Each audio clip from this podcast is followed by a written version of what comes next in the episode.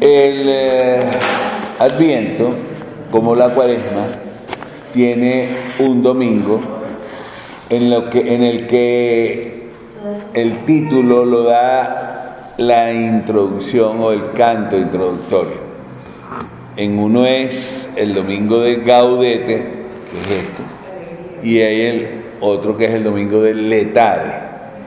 Ambos domingos son eh, o tienen un cierto parecido porque eh, se busca en ello suavizar la penitencia porque va llegando ya sea la Navidad que la Pascua. Les hice saber la vez pasada que eh, este adviento fue interesante porque contabilizó 24 días. Comenzamos el número uno, el día primero, y entonces durante 24 días. Ya eso nos dice que no se puede comparar con la cuaresma, que son 40 días. Ya ese pequeño eh, detalle. Y es lo que sucede entonces con este domingo. Este es el tercero, mientras que en, en cuaresma es posterior. Gaudete es alegría. Gaudete es alegría, alégrense. Y también letare es otro sinónimo. Sí, sí, alegría letare, leticia, alegría, etc. Bien, permítame leer la, continuación de lo que eh, se supone que era el, discurso de, la homilía de del cardenal eh, Baltasar Porra el día 30 de noviembre del 2019. Yo le cedí la hoja dominical porque me parecía que era muy importante lo que estaba él proponiendo. Y miren qué hermoso para este domingo, ¿no? Lo que dice. El adviento es el tiempo de la preparación para el nacimiento de Jesús, para recordar su venida a este mundo y que vuelva a nacer en nosotros una vez más. Pero para ello debemos prepararnos, debemos cuestionarnos en lo más íntimo si realmente creo que Dios entra en la historia, si, si Dios entra en mi historia. Tenemos la responsabilidad de escribir una página de la historia de la humanidad. ¿Cómo la escribiremos? Siendo en primer lugar una iglesia acogedora, hospitalaria, abierta. La iglesia de nuestros días, y es lo que queremos ser, está llamada a introducir el amor en la vida y en la cultura moderna, dándole prioridad a los más pobres. Queremos ser una iglesia alegre y festiva, tocada por la gracia salvadora, la que es alegría y gozo, liberación y comunión. Una iglesia contemplativa, desbordada por el misterio. Una iglesia humilde y sencilla que huye de protagonismos, que sirve. Una iglesia solícita, de la que esperan servicios y con ella ofrecer a los demás lo que necesitan. Una iglesia compasiva, porque siente como suyos los sufrimientos de los demás. Una iglesia que siente y tiene preferencia por los más débiles. Una iglesia valiente que denuncia a voz en grito el proyecto de los poderosos, pero sobre todo anuncia la alegría para los pobres y los humildes. Una iglesia audaz para evitar los riesgos que amenazan el vivir cotidiano del creyente que es caer en una vida superficial, mecánica, rutinaria y masificada. Y por último, queremos ser una iglesia samaritana, centrada en el amor y exigente, porque busca una constante fidelidad al amor que ve al herido y lo cuida y hace de todo para que lo cuiden. Que tengamos todos un hermoso adviento para que la esperanza de la Navidad nos haga constructores de la Venezuela que soñamos para el 2020. Que así sea. Eh, por supuesto, está editado en el sentido de que hay frases que él repetía como para dar énfasis y al quitarlas, pues es como demasiado contenido, pero es que es para que quepa en, esos 10 renglones, ¿no? Este, pero Sí, pero me pareció muy interesante, sobre todo el, deseo de que sea una iglesia que esté haciendo una página de la historia. A mí eso me, me movió, pues. Porque hacer una página de la historia significa sentirte responsable de tu propia página, ¿no? de tu propia época. Porque muchas veces uno vive como que si esta época no fuera mía. Y además, además de ser injusto, es como que vives esquizofrénico, pues. O sea, estás en un mundo en el que tienes que dar respuestas. Y la iglesia debe ser respuesta. Eh, eh, un gobierno debe ser respuesta. Unos ciudadanos deben ser respuesta. O sea, hacer o prescindir de esa respuesta es correr el riesgo de, no ser iglesia. O sea, no la puedo ver yo a la iglesia de otra manera y me pareció bien hermoso lo que decía el padre obispo, como le dice el padre Rafael. De calle. claro, la que vamos a trabajar en estos días. Bueno, pero eh, veamos, sabemos que el personaje de la tercera semana es San José. Hay gente que ponía a la Virgen en la tercera semana, pero siendo el cuarto domingo, un domingo dedicado a la Virgen, aunque este año también como protagonista va a estar José, eh, se traslada la imagen de la Virgen para el cuarto, cuarto domingo. Eh, sí es importante que eh, captemos la, la diferencia que existe entre cada uno de los personajes. Y yo se lo estoy colocando así en la hoja dominical, en la parte de atrás, ¿no? Entonces pongo para reflexionar, José, hombre fiel al proyecto de Dios. ¿no? Le puse Isaías por los profetas, puse Juan el Bautista y ahora le pongo José y Dios mediante pondremos también María. Eso para que los personajes del Adviento no queden solo en la estatuica que ponemos encima de la corona de Adviento, sino que verdaderamente sean significativos. Isaías por ser el profeta. ¿Perdón? Isaías Sí, es Isaías por los, los profetas, porque podían ser también otros, ¿no? pero Isaías es el personaje que, que realmente cubre muchísimo, ¿no? un porcentaje altísimo de, la, eh, de las lecturas del Antiguo Testamento o de la primera lectura durante la semana. Veamos la lectura del Evangelio de esta semana, muy particular por supuesto.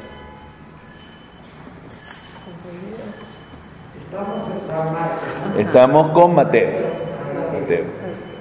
En aquel tiempo, Juan se encontraba en la cárcel y habiendo oído hablar de las obras de Cristo, le mandó a preguntar por medio de dos de sus discípulos, ¿eres tú el que ha de venir o tenemos que esperar a otro? Jesús les respondió, vayan a contar a Juan los que están viendo y oyendo. Los ciegos ven, los cojos andan, los leprosos quedan limpios y los sordos oyen, los muertos resucitan y a los pobres se le anuncia el Evangelio. Dichoso el que no se siente defraudado por mí. Cuando se fueron los discípulos, Jesús se puso a hablar a la gente acerca de Juan. ¿Qué fueron a ver en el desierto? Una caña sacudida por el viento. Pues, ¿qué fueron a ver? ¿Un hombre lujosamente vestido? Los que visten con lujo habitan en los palacios. ¿A qué fueron, pues? A ver a un profeta. Sí, y les aseguro que más que un profeta, porque de él está escrito, yo envío mi mensajero por delante de ti y te prepare el camino. Les aseguro que no ha nacido de mujer uno más grande que Juan el Bautista, aunque el más pequeño en el reino de los cielos es más grande que él. Palabra del Señor. Señor Jesús. Fíjense, eh, por segunda vez el personaje del Evangelio es Juan. Pero es interesante que está leído desde la alegría, y lo vamos a ver desde la primera lectura cuando lo veamos. Pero ahora, aquí tenemos un Juan muy particular. Entre, sigo con mi, mi telenovela de Netflix. Y en Netflix el Juan está, por supuesto, en la cárcel, y él está intrigado porque no sabe ni siquiera quién es este Mesías, no sabe ni siquiera que es su primo. y alguien le viene a la cárcel a decir eh, que es tu primo el que está haciendo esto y esto, que te sustituyó. ¿Bien? Eh, es interesante este detalle porque nosotros manejamos el Evangelio como si fuese, no sé, en la época del Internet. O sea, definitivamente no había, todo estaba a pie humano. Entonces te puedes imaginar cómo caminaban las noticias, ¿no? Pero aquí hay un punto interesante, es, yo lo asumo en la oración de los fieles diciendo, ¿no? La actuación de Jesús dejó desconcertado al bautista. Él esperaba un Mesías que estirparía del mundo el pecado, imponiendo el juicio riguroso de Dios, no un Mesías dedicado a curar heridas y aliviar sufrimiento. Es pagola para que la iglesia sostenga con su labor y contacto a los que se sienten abandonados por sus líderes. Ese, es el, Padre José Luis.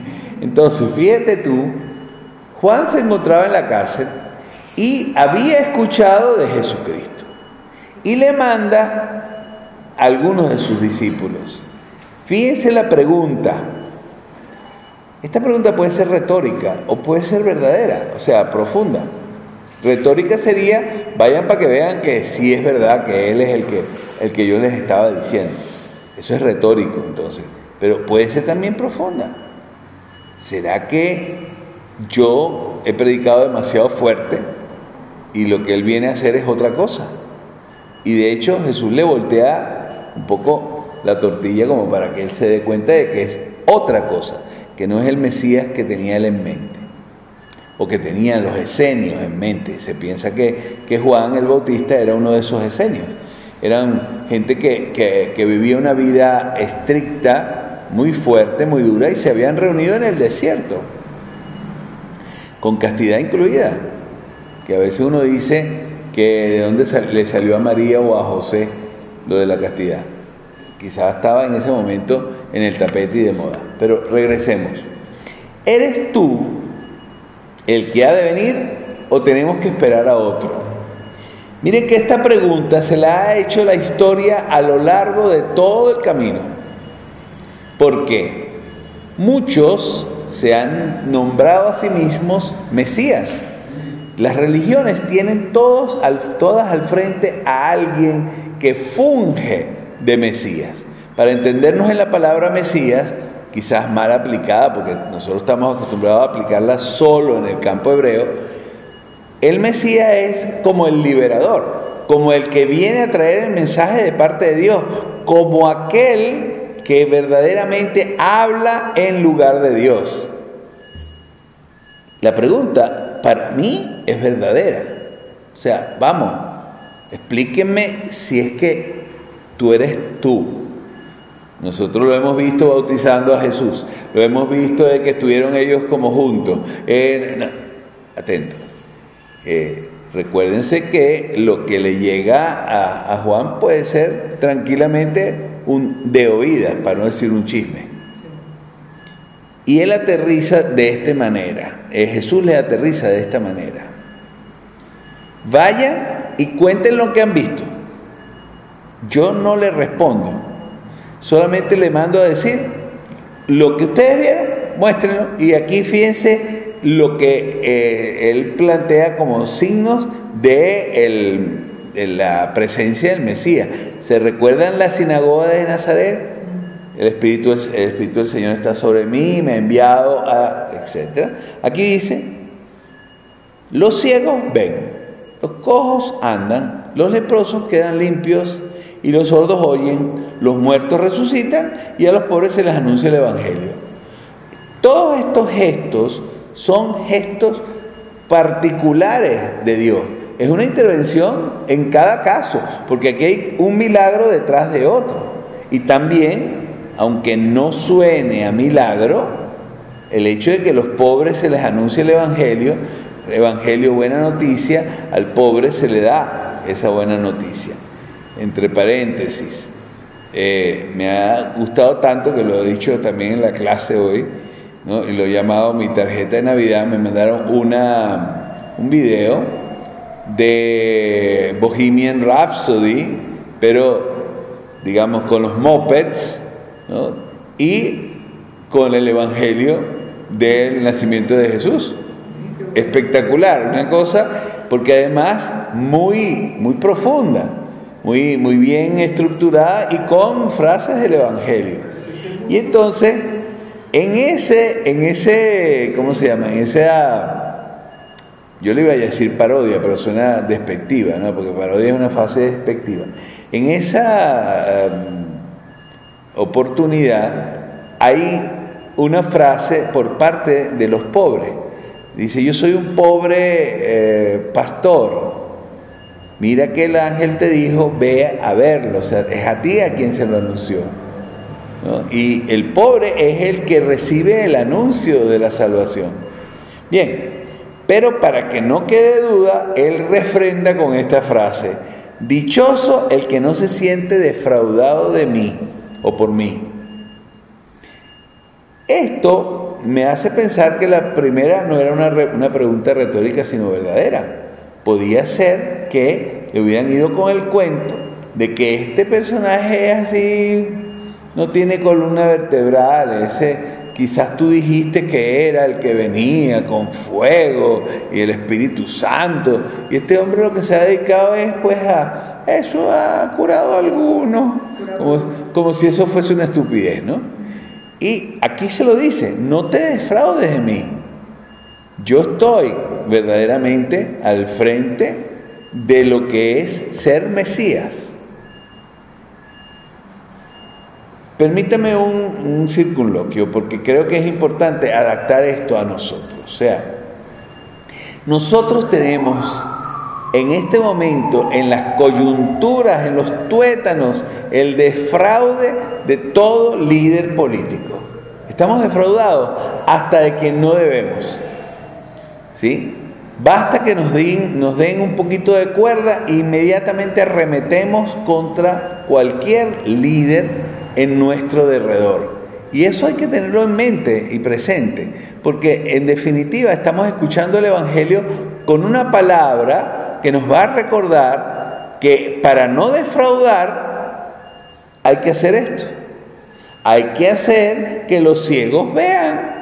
Es decir, no es cuestión de vista de, ir a los... No, de que, que se abran los ojos de la gente y se den cuenta de lo que está aconteciendo. No podemos seguir echando cortinas de humo que tapan los ojos de las personas y no les permiten ver lo que tienen que ver. O andar o sea, echar para adelante un país o quedar limpio, porque aquí el leproso juega garrote. O sea, aquí la corrupción no es cuestión de unos. Yo tomo en la, acción de gracias algo así, donde digo que es que todos estamos en eso.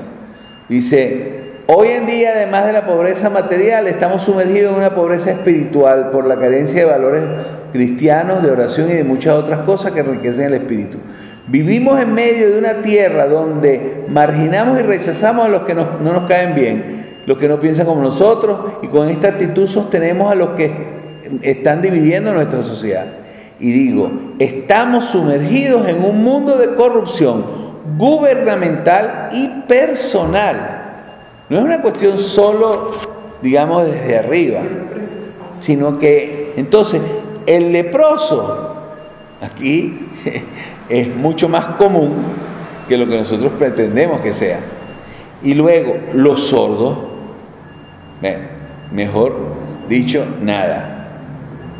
Muertos resucitan, etc. ¿Cuándo fueron los discípulos de Jesús? Jesús se pone a hablar todo lo contrario de Juan. O sea, lo enaltece a lo máximo. Casi que es este el momento en que nosotros captamos que Juan debió ser alguien especial ya desde el seno materno y no, no digamos el seno materno solamente, sino en su nacimiento y posterior. Y dice, una caña sacudida por el viento. Y me permito pararme aquí. Cuando tú le dices a alguien que estudie politología, te dice, a mí no me gusta ser hipócrita. Diplomacia, no, yo digo las cosas sin, lo que me está entre pecho y espalda. Y no han entendido ni diplomacia ni han entendido política, porque ambas no son ni de hipócritas ni de gente que se desahoga.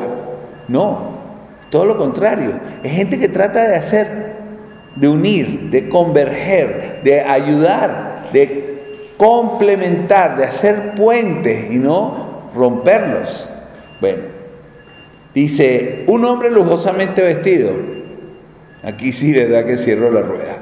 Es un clásico que una vez que una persona se posesiona, se lo echa en trapo, se lo pone en relojes si es hombre, y, carros y, gastos de representación.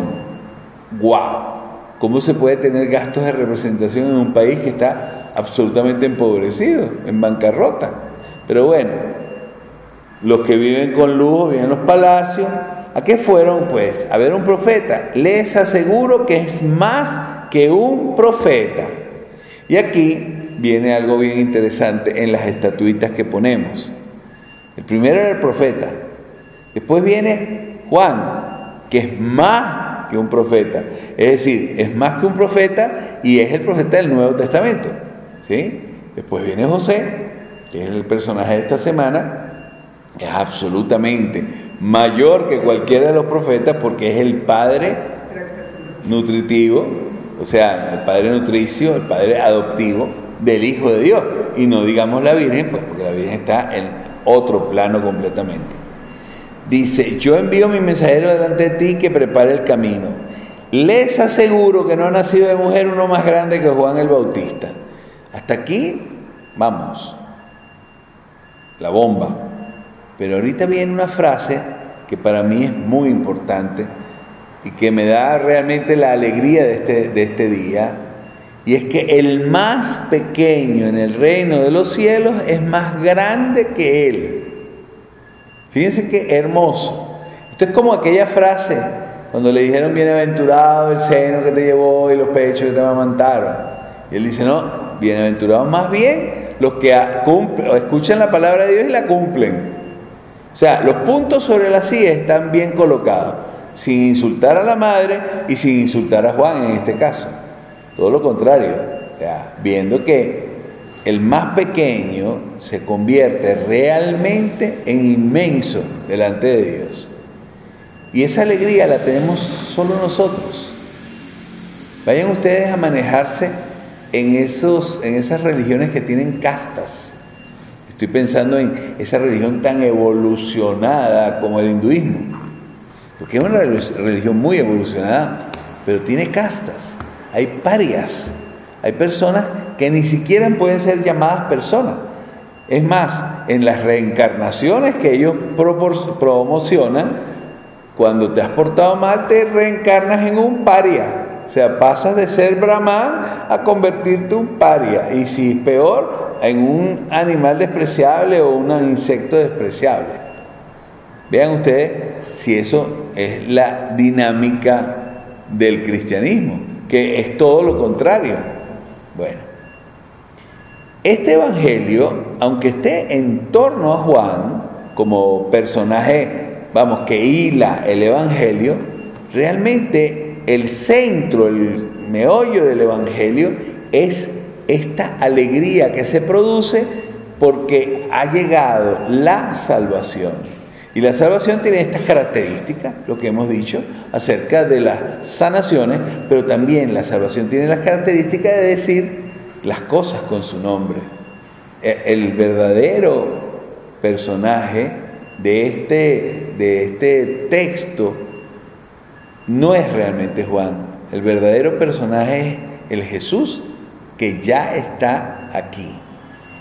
Y no puedo defraudarme de Él, que es lo importante. ¿sí? A veces los cristianos, y vamos a escucharlo después un poco en la segunda lectura, los cristianos hemos hecho de todo para que la gente se sienta defraudada de Jesucristo. Porque si así son los discípulos, ¿cómo habrá sido el maestro? Vamos a ver la primera lectura. ¿Quién pudiera?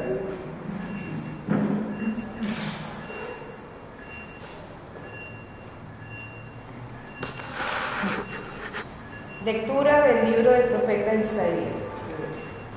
Esto dice el Señor, saltarán de alegría el desierto y la tierra reseca, la llanura se regocijará y florecerá, florecerá como el lirio, se regocijará y dará gritos de alegría. Tiene la gloria del Líbano, el esplendor del Carmelo y del Sarión. Ellos verán la gloria del Señor, el esplendor de nuestro Dios. Fortalezcan las manos cansadas, afiancen las rodillas vacilantes.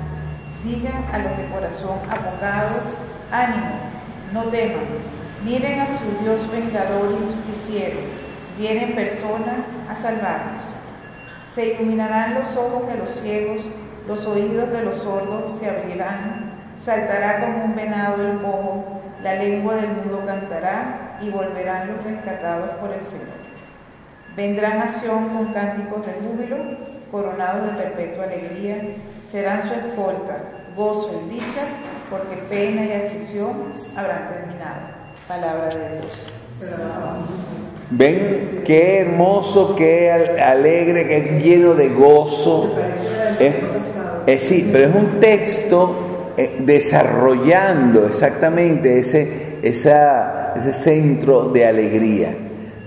El domingo es precisamente de alegría, gaudet, de gozo.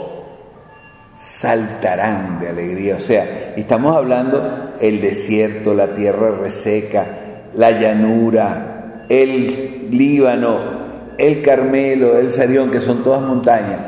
Imagínense, están saltando, pero están saltando porque verán la gloria del Señor y el esplendor de nuestro Dios. Este es el Evangelio de la esperanza. Digo Evangelio porque para romper un poco en, la mente de nosotros que estamos codificados a los cuatro Evangelios, hay evangelios a lo largo de la palabra de Dios, buenas noticias de esperanza.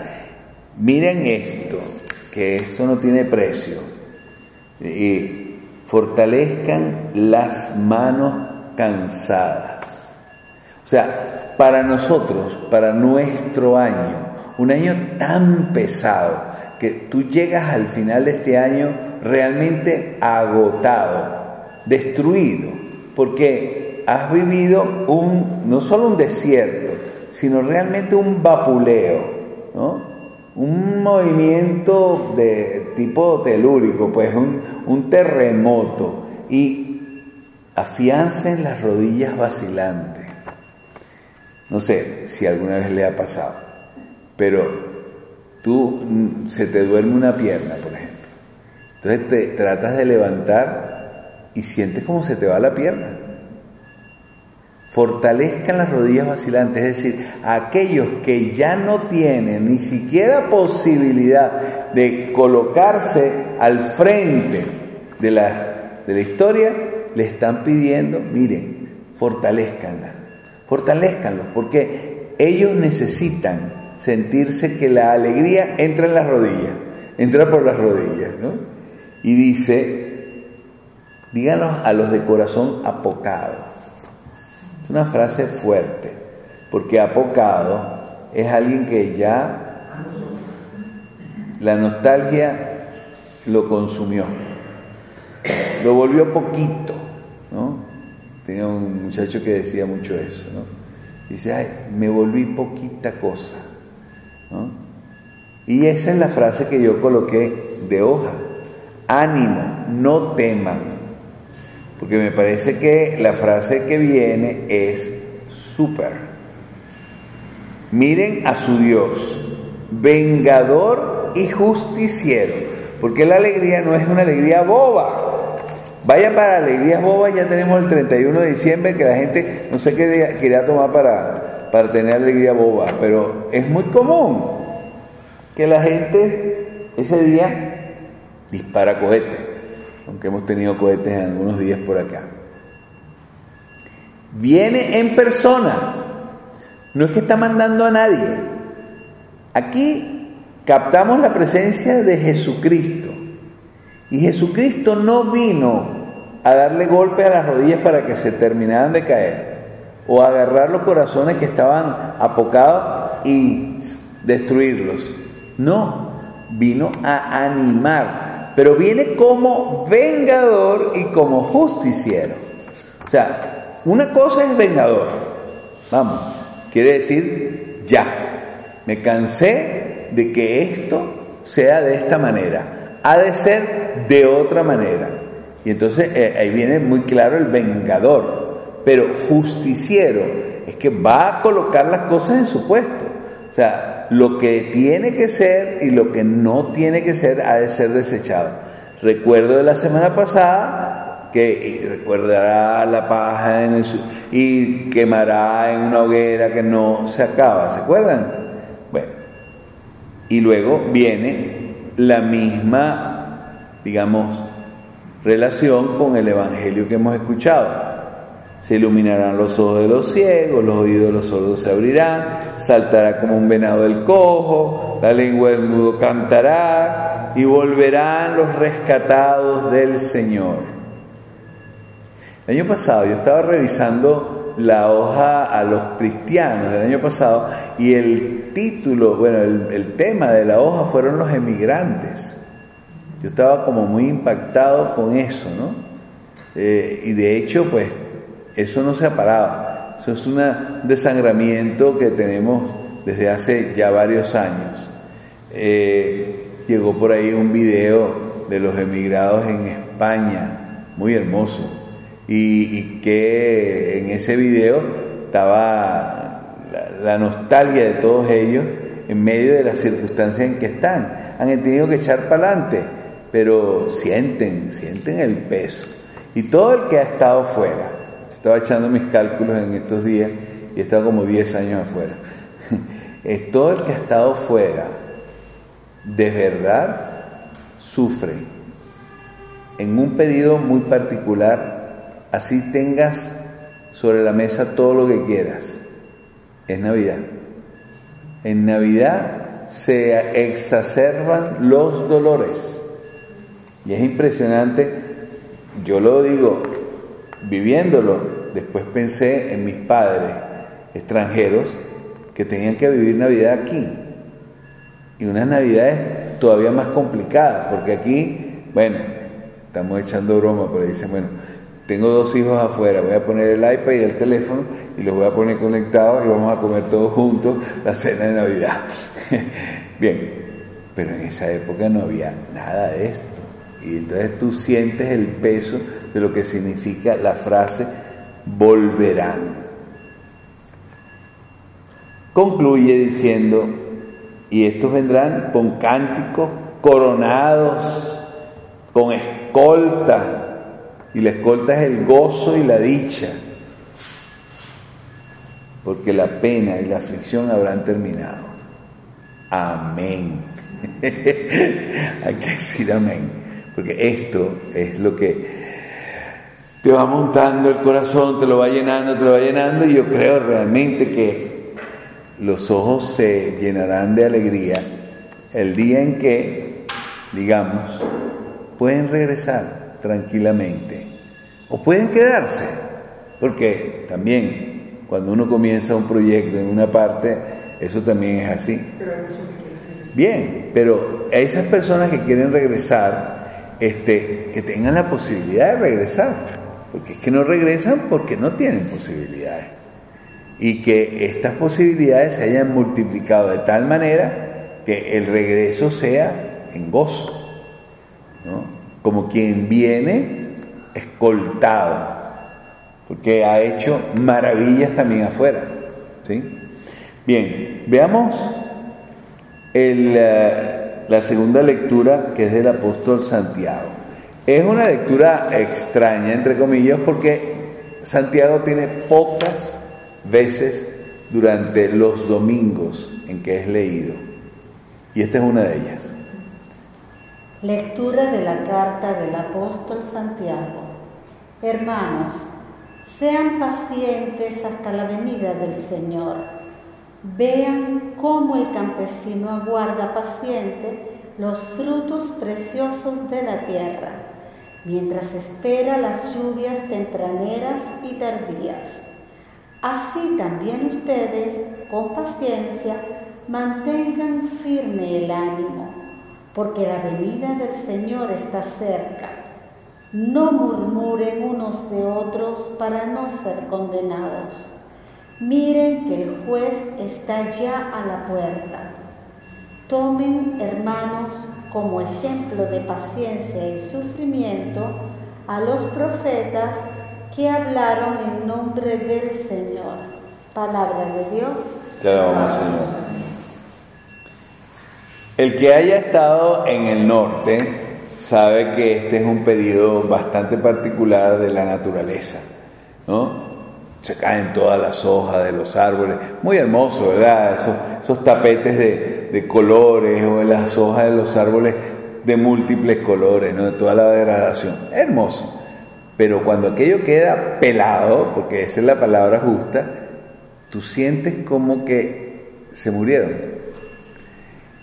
Cuando siembran, ¿no? lanzan la semilla, hasta que vean surgir la semilla, pueden pasar meses. Nosotros estamos acostumbrados a que tú pones una semillita e inmediatamente a, los dos días ya está sacando raíz y haciendo. Quiero traer esta imagen porque Santiago es del norte, es decir, es del hemisferio norte y debe haber vivido la, la imagen que está aquí financiando. Fíjense que dice el campesino, no es cualquiera, dice el campesino aguarda los frutos mientras espera las lluvias. O sea, la lluvia es parte de la siembra y de la posibilidad de frutos. Bueno, es verdad. Esta mañana vi una mata de mango ya con mangos. Y dije, wow, comenzamos temprano.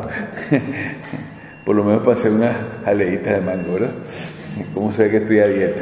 Este, oye, Qué impresionante es a veces una mata de mango llena de flores y ya con frutos. Sí. Es que nosotros tenemos una profusión tan extraña en, la, en nuestro alrededor que nos cuesta entender una frase de esta. O sea, estás esperando las lluvias. ¿Para qué? Para que la semilla salga. Por eso me refería a todo este eh, entorno eh, del norte que definitivamente sostiene el texto. Pero más allá de esta coreografía, fíjense, mantengan firme el ánimo. El Señor está cerca. Esa es la frase central. Ánimo está cerca. Y eso lo escuchamos en la primera lectura y lo volvemos a, escuchar en el Evangelio. El ánimo se da porque se sabe que ya está aquí. Yo utilizo una palabra en, eh, una de las oraciones, ¿eh? ¿sí? que habla del futuro ya aquí. Me impacta, me impacta esta imagen. El futuro ya está dentro. El futuro no se da si no está dentro.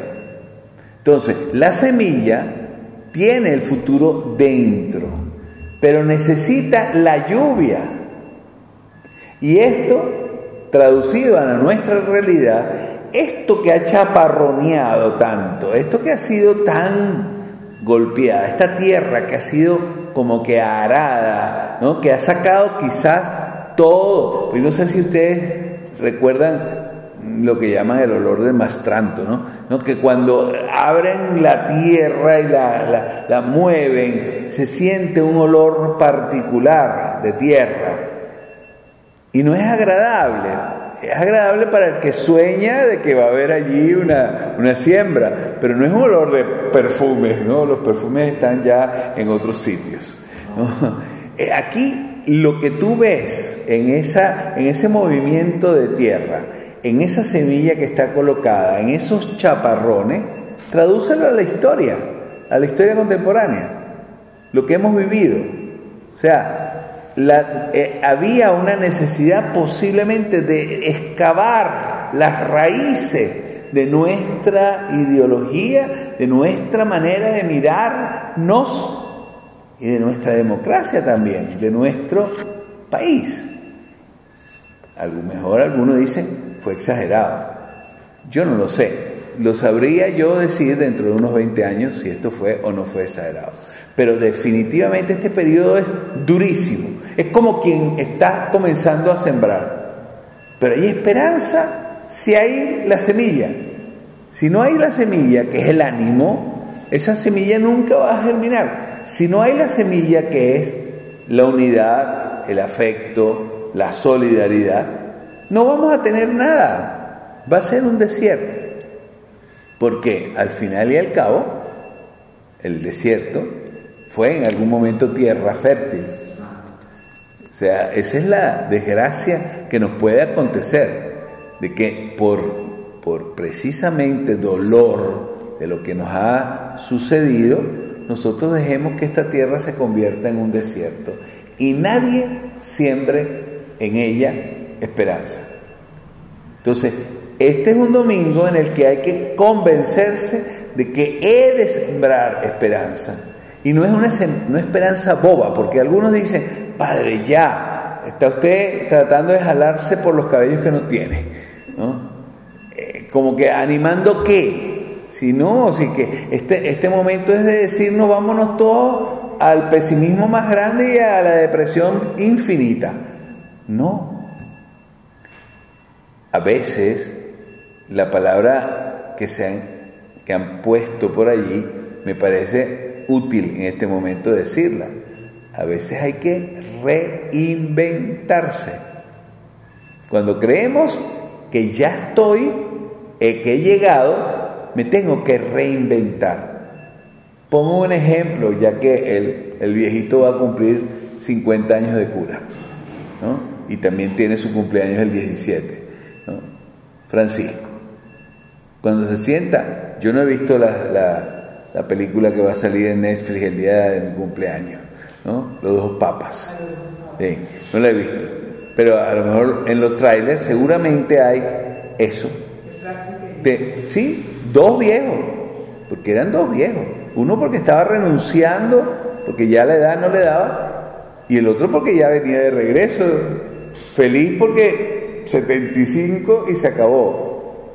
75 y se acabó. Te tuviste que reinventar para poner en movimiento toda una iglesia. Ah, y esto es lo hermoso. Cuando entró Papa Roncalli, Juan 23, al, al cónclave, no se pensaba para nada que fuera él. Como un gordito iba a sustituir a un flaquito. El flaquito era XII, ¿no? Enjuto, eh, místico. Y llevaba el gordito. Pues el gordito abrió las ventanas. Por supuesto que Pío XII ya había concebido el Vaticano II, no es, no es solo Juan XXIII, pero que tuviera la cara dura de decir, vamos a ponernos en crisis, vamos a ver qué hay que quitar, qué hay que poner, pero la iglesia y el mundo tienen que entrar de, en diálogo, porque están hechas la una para el otro. No podemos tener una iglesia sola sin relación con el mundo. Bueno, concluyo para darles oportunidad de preguntas si las encontramos. Este domingo es el domingo de, de buscar dentro del corazón las verdaderas y profundas razones de vida. Porque nosotros a lo largo de esta depresión colectiva en la que hemos estado y estamos. Nos hemos aferrado más al dolor y al desánimo, porque es lo más natural. Vamos, tú dile a una persona que todavía le queda, no sé, un par de kilómetros hacia arriba en una montaña. Echa, que lo que queda son solo dos kilómetros, ya hiciste diez. Y te va a decir, sí, pero es que ya no doy más, estoy botando el bofe. A lo mejor esta, este es el domingo, casi previo, porque para completar, el domingo es 15 el primer día de la novena en Venezuela es el lunes. O sea, como para que no quede duda, Nuestra Señora de la Esperanza tiene que estar el domingo, este domingo. Claro, usted está pensando que es el quién sabe cuándo, no señora. Eh, Nuestra Señora de la Esperanza, porque es la Virgen de este periodo. O sea, tenemos que recolectar todas las fuerzas que no tenemos o que hemos vendido al desánimo naturalmente para reinventarnos una alegría y un gozo diferente.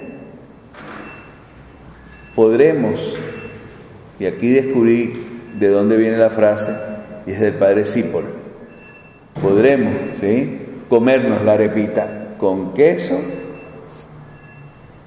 pero estamos juntos a comer quién sabe qué bienes que acostumbrábamos a comer. Por ejemplo, el pavo no es típico de nuestra mesa y sin embargo el pavo entró. y así, cosas semejantes. Porque la Navidad no son cosas, son personas, son situaciones, son, son sensaciones profundas que te abren espacios. Ay, Padre, usted está hablando muy bonito, pero ¿cómo se come eso? Y aquí el problema, porque estamos vendiendo un producto que es el natural, el verdadero de la Navidad. Pero nos habíamos acostumbrado a otros productos navideños. No sé, en este momento te dan los aguinaldos y definitivamente es para ponerse a llorar. Los aguinaldos son agua y sal. Entonces tú me vas a venir a decir que vamos a tener Navidad cuando no vamos a tener ni siquiera un estreno. Y la pregunta es, ¿realmente es el estreno lo que hace la Navidad? Finalizo rebobinando una escena que ya les conté. Hace 30 años atrás, yo era el director del centro juvenil. Y allí en el centro juvenil hice una fiesta para todos los animadores del centro. Y me monté el amigo secreto, que se supone que cada uno de ellos tenía su amigo secreto. Pero yo le di a cada uno un regalo para entregar. Sabía yo quiénes eran los amigos secretos. De manera que tuvieran cada uno un regalo. Y cuando se entregaron los regalos, y comimos pernil, y comimos hallaca, y hasta hubo vino, uno de los muchachos casi con una copa de vino en la mano, dice, la Navidad es la época más triste del año. Y estamos hablando de una Venezuela donde no se, se iban a ninguna parte, todos se quedaban aquí. Imagínate, hoy en día él es emigrante. y dice, porque es el periodo en el que nos damos cuenta de que no tenemos ni padre, ni familia, ni a nadie que le importemos y me acabaron la Navidad. Para mí que Navidad era, bueno, yo soñaba con el mes de diciembre, ¿no? Otros soñarán con otros meses, pero para mí diciembre era, uff. Pero, pero hay una experiencia personal muy reflejada. Bien, pero esa es la verdadera. Cuando nos dimos cuenta de que nos quitaron tantas cosas importantes, tantas personas importantes, que la Navidad está dentro. Por supuesto hay que hacer cosas que ayuden a que lo que está dentro ilumine, pero está dentro.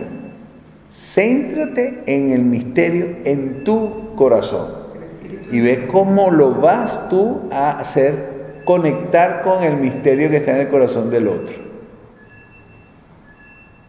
Piensen lo que les dije. Un par de viejos que este año, me lo dijeron, tenemos los dos hijos afuera. Uno está en Australia y el otro está en Londres. Decidieron que se iban a poner de acuerdo para cenar juntos por un iPad y un celular. Los viejos están en todo, pero wow. Y yo les dije, no, es que aunque no ayude, porque a lo mejor tampoco hay internet, entonces se acabó toda la parafernalia que están montando, lo que les recomendé. Pongan la estatuita del niño Jesús en el lugar donde debería estar sentada la persona que amabas y no está. Ponla ahí. Y ese que te diga que aunque esa persona no esté, por múltiples razones, a veces algunas de ellas muy duras, Dios está ahí. Dios no te dejó solo. Dios no te falló. No es que aquel te haya fallado. A lo mejor ni es culpa de él. A veces también es culpa. Yo no estoy tratando de, ponerle bonito a los de afuera como si ellos fueran quien sabe. No, también. A veces agarraron sus cachachadas y no miraron para atrás. Pero este Jesús es el que vino a tocar corazones que estaban absolutamente desanimados. La época de Jesús no era una época de paz. Judea e Israel era un pueblo que estaba sometido por los romanos. Y eso no es paz. No sé si captan ustedes las imágenes de, por ejemplo, no sé, la entrada de los aliados en Alemania. Está sometida en ese momento Alemania por los aliados, aunque sean liberadores. Pero hagan todavía peor. La esperanza es un pueblo de diáspora. Ya en ese momento era muchísimo más la gente que estaba fuera de Jerusalén y de, de Israel que los que estaban adentro. Pero además es un pueblo que no se puede imaginar que el que viene no viene a cambiar gobiernos, no viene a destruir estructuras, viene a meterse dentro para manejar todo desde dentro. Bueno, ese es, esa es la Navidad. Y sí creo que aunque sea con lágrimas, pero tenemos que vivir la Navidad con gozo. Bueno, preguntas. Hay que reflexionar mucho. Yo quiero saber cuál es la referencia del, de ese Ajá. El centro es no te defraudes de mí, porque llegó la salvación. Más allá de la coreografía de que Juan manda discípulos, le responde, no le responde, el centro no es Juan. Porque a veces, aún, vamos, el dibujo que se coloca, que no se lo pusiste, por cierto, te saltaste el dibujo, no te preocupes. happens, it happens. Bueno, nada, no, no, bueno, tranquila, no te preocupes, eso se puede añadir y se arregla. Este, el dibujo tiene a Juan eh, y tiene a Jesús que está hablando con sus discípulos y unos discípulos que llegan a hablar con Jesús. El personaje que yo he querido poner de tercero es José. O sea, yo no sé si ustedes han hecho novenas a San José, pero hay una septena, no sé cómo se podría decir, porque son los siete gozos de San José que se celebra los miércoles, los siete miércoles antes del eh, día de San José. Y son los siete gozos. Interesante, ¿no? La figura de José como alguien que siente alegría por dentro. Eh, bueno, las escenas el nacimiento de Jesús, etcétera, de haber encontrado al niño Dios después que se había perdido. O sea, es un poco lo que le pasó a José, ¿no? El haber sabido que María no estaba en cinta de otro, sino del Espíritu Santo, eso le produce un gozo. O sea, es un personaje que verdaderamente te da eh, la sensación de cómo se puede vivir con esperanza. Bueno, tenía la mujer que da esperanza Vivir con esperanza, sabiendo que estás haciendo lo que Dios quiere, con todas las dificultades. Porque el dibujito del año pasado de la, de la hoja de los cristianos era unos venezolanos escapando a pie hacia quién sabe dónde. Porque se acuerdan, eran las, aquellas grandes filas de gente caminando y que iban hasta Chile, iban a llegar más gente. Bueno, entonces José como el, el personaje de la esperanza y de la alegría. Entonces, porque Juan no representa alegría. Él manda a preguntar, me imagino que después le llevaron, porque para algo mandó a arreglar el chisme, ¿no? Para que después le dijeran cómo era la cosa. Juan es el austero, el fuerte, el duro. Entonces, a medida que nos vamos acercando a la Navidad, también se va haciendo más suave el corazón. Pero es que Jesús, después que tú lees a Pagola, él, se aparta totalmente de Juan. Sí. Es decir, Juan representa el Antiguo Testamento, porque él es Sí. el Antiguo Testamento. Tal cual. Y entonces, Y Jesús te das cuenta que Él hace de otra manera. De otra manera. y- Bien. Bien, no te defraudes de mí cuando le manda a decir eso a Juan. No te defraudes de mí porque ahora voy con todo. Tú dijiste que iba con fuego, ¿verdad? Bueno, este es el fuego, no el fuego que se pensaba, que, ¿no? que era el de quizás de los celotes, con la espada, acabar con todo lo que no fuese según lo que Dios quiere. ¿Sí? Mira, este, yo todavía no entiendo esa frase que tú te hacer mención ahí en el Evangelio al final. O sea, el más pequeño en, en mi reino va a ser mayor que Juan. Cuando ya Juan, digamos así, representa el... Pero es lo que te acaba de decir. Ana, No. que el Antiguo Testamento, Él es el que está entre el Antiguo y el Nuevo Testamento.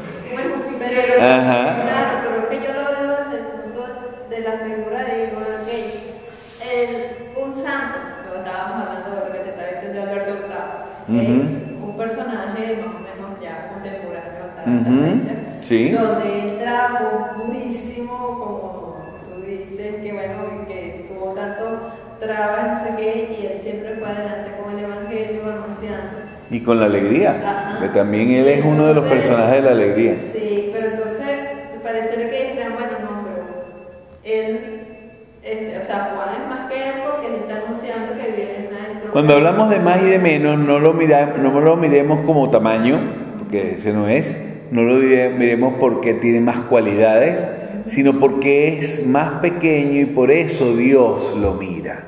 Dios se abaja. Entonces, en el caso de Juan, podemos nosotros caer tranquilamente en el fariseísmo. Podemos caer también con el estilo en eso que decía antes de los celotes. Podemos también ser tan duros que nos quebremos. Y, mira que Juan pierde la cabeza por ser duro. O sea, fue a meterle el dedo en el ojo a Herodes. No, no, no, es que digamos así, pobrecito, es que Herodes le tenía mucho afecto. No, no. Mira, si no lo mandaba a matar, eh, pasaba por soquete.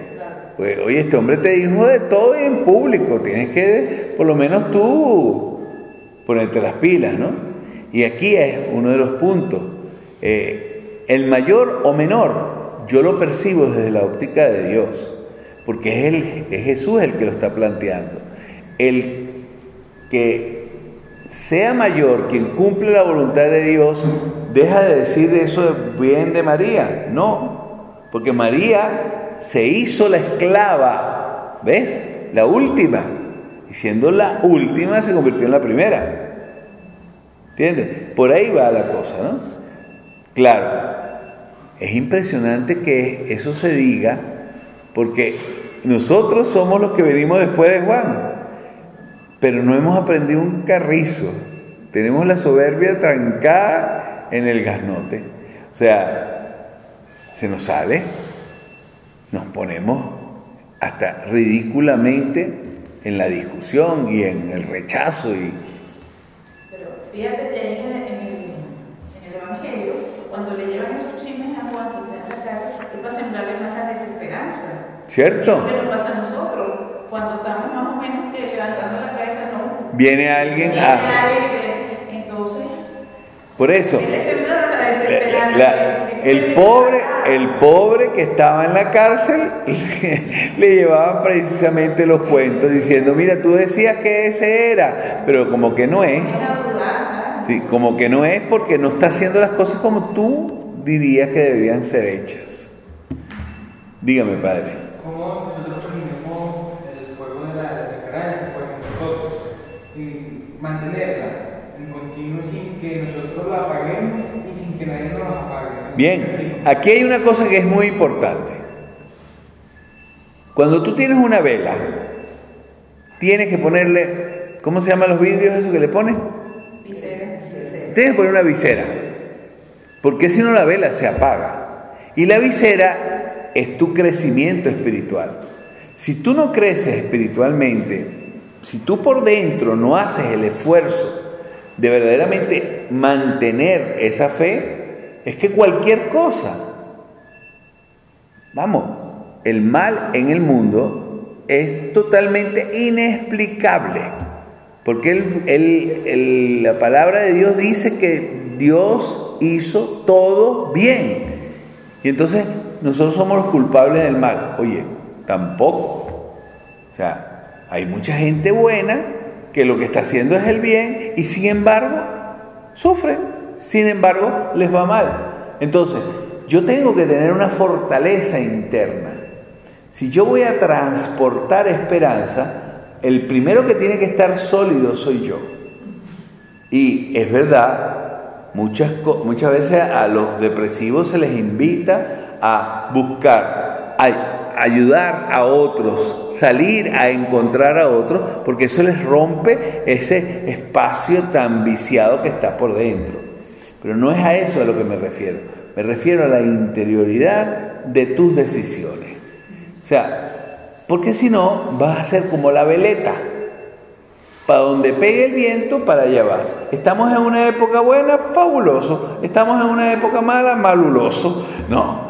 O sea, tiene uno que ser verdaderamente muy bueno cuando todo va mal. Es ahí donde se ve. O sea, la, la calidad de la persona. Cuando una persona todo le va perfecto y bien, bueno, no se nota la calidad.